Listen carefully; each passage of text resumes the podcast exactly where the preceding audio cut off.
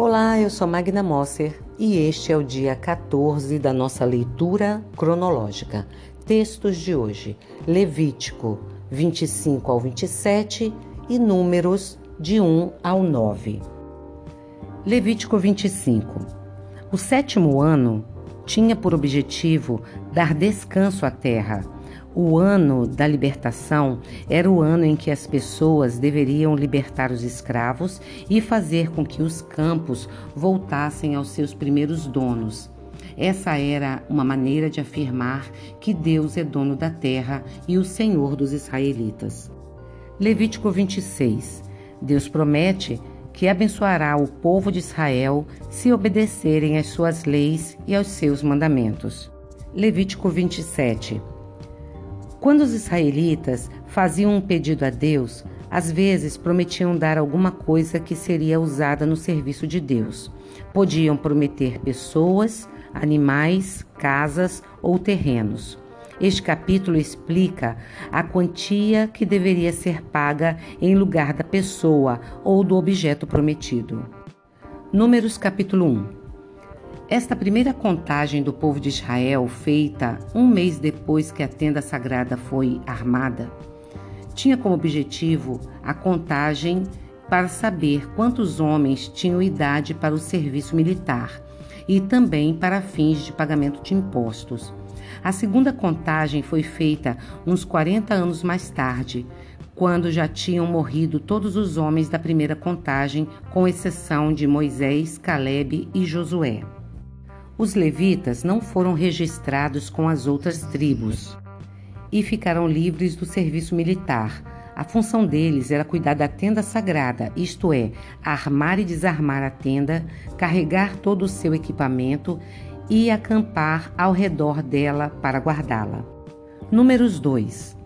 As doze tribos foram divididas em quatro grupos de três tribos o grupo de Judá acampava do lado leste da tenda sagrada, o grupo de Ruben do lado sul, o grupo de Efraim do lado oeste e o grupo de Dan do lado norte. Números 3. Os capítulos 3 e 4 tratam do, dos deveres dos levitas. Moisés e Arão eram da tribo de Levi, mas somente os descendentes de Arão eram sacerdotes. Os outros descendentes de Levi, os levitas, eram os auxiliares dos sacerdotes. Números 4. Este capítulo trata dos deveres dos descendentes de Coate, Gerson e Merari, os filhos de Levi. Gerson era o filho mais velho, mas os descendentes de Coate, os coatitas, aparecem em primeiro lugar, porque Coate era o avô de Arão.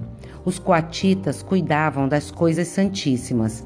Eleazar e Itamar, filhos de Arão, são os dirigentes dos três grupos. Números 5.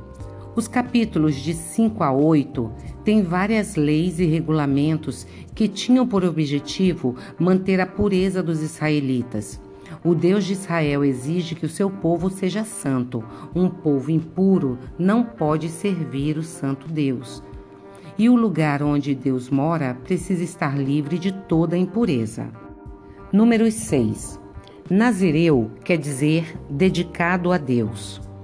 E era o nome dado à pessoa, homem ou mulher, que se dedicasse completamente ao serviço de Deus por algum tempo ou por toda a vida. A pessoa prometia fazer três coisas: não beber vinho ou qualquer outro suco feito de uva e não comer nada feito de uvas, não cortar o cabelo, não chegar perto de nenhum morto. Samuel, Sansão e João Batista foram dedicados como nazireus. Número 7.